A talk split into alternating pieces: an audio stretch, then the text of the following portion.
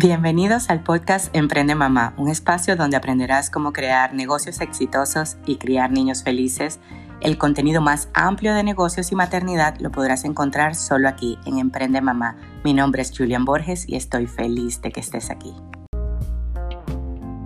Hola, hola, eh, ¿cómo están? ¿Cómo les va? Hoy es miércoles de los niños y de estas estrategias que, que algunas estoy poniendo en práctica, otras tengo amplia experiencia y otras estamos por conocer juntos. Y quería, quería hablarles de una forma de aprendizaje que es dividir el aprendizaje en bloques. Eh, hay ciertas actividades y para nosotros los adultos también, de repente organizar papeles, que yo hoy pasé toda la mañana organizando papeles, nos es una actividad secuencial y la podemos llevar por un periodo de tiempo más largo.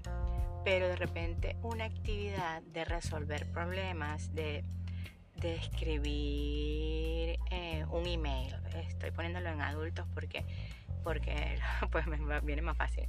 Poner un email, este, tienes que usar tu cerebro para buscar soluciones y tienes un desgaste mental mayor. Entonces, mi, mi forma de que hemos conseguido es ir creando resistencia. Hay gente que de repente puede estar cuatro horas en la oficina corrido, mandando email, resolviendo cosas y resolviendo cosas y no lo siente. En el caso de, de nosotros, y es algo que, que, hemos venido haciendo desde que Ashley estaba en kindergarten, dividir el aprendizaje en bloques. Es decir, hacemos matemática 20 minutos, resuelve la mayor cantidad de problemas, no pierdas tiempo, concéntrate. Ahora vamos a jugar, hacemos un juego de repente bloques o contar piedrita, algo que a tu hijo le guste y que, y que lo divierta, ver cuántos colores tiene, que refuerce lo mismo que vistes en las actividades, pero lo hagas de una forma diferente, dinámica en la que, en la que tú, tú puedas estar mejor, estar mejor eh, con, la, con la secuencia, algo que sea secuencial.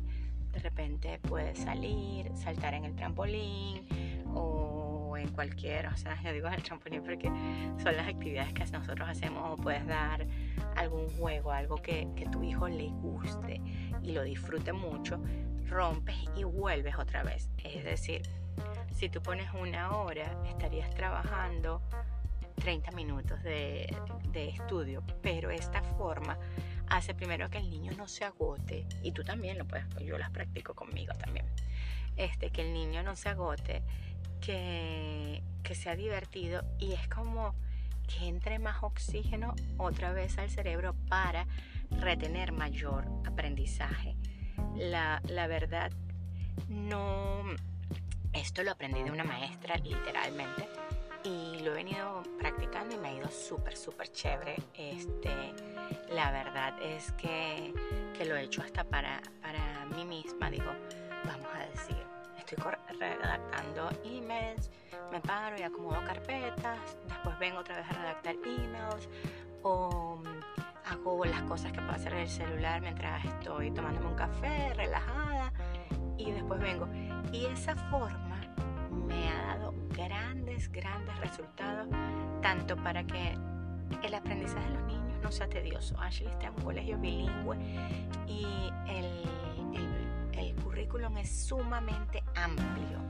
Amplio que me da muchísima risa, pero las, los niños que nos conseguimos en actividades extracurriculares este, están todos con el paquetico de la tarea para arriba y para abajo porque tienen que terminar.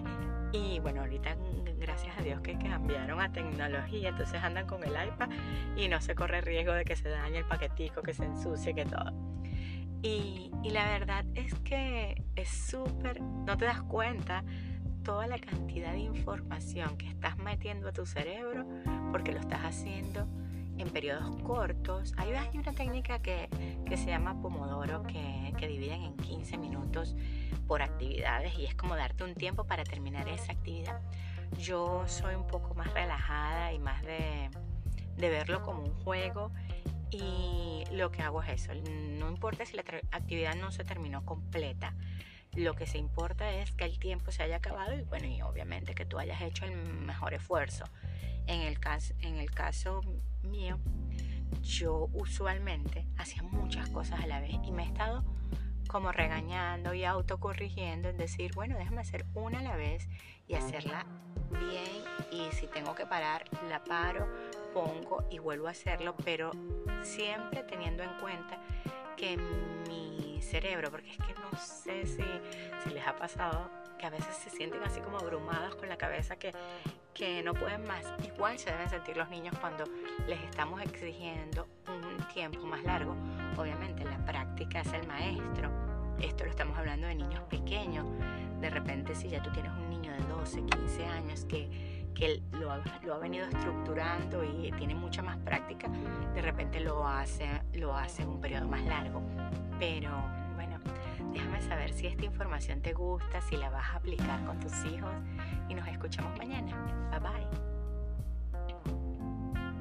Si te gustó la información del día de hoy, compártelo con personas que creas que puede ayudarlos y sígueme en mis redes sociales arroba Julián Borges y nos vemos mañana. Gracias por estar aquí.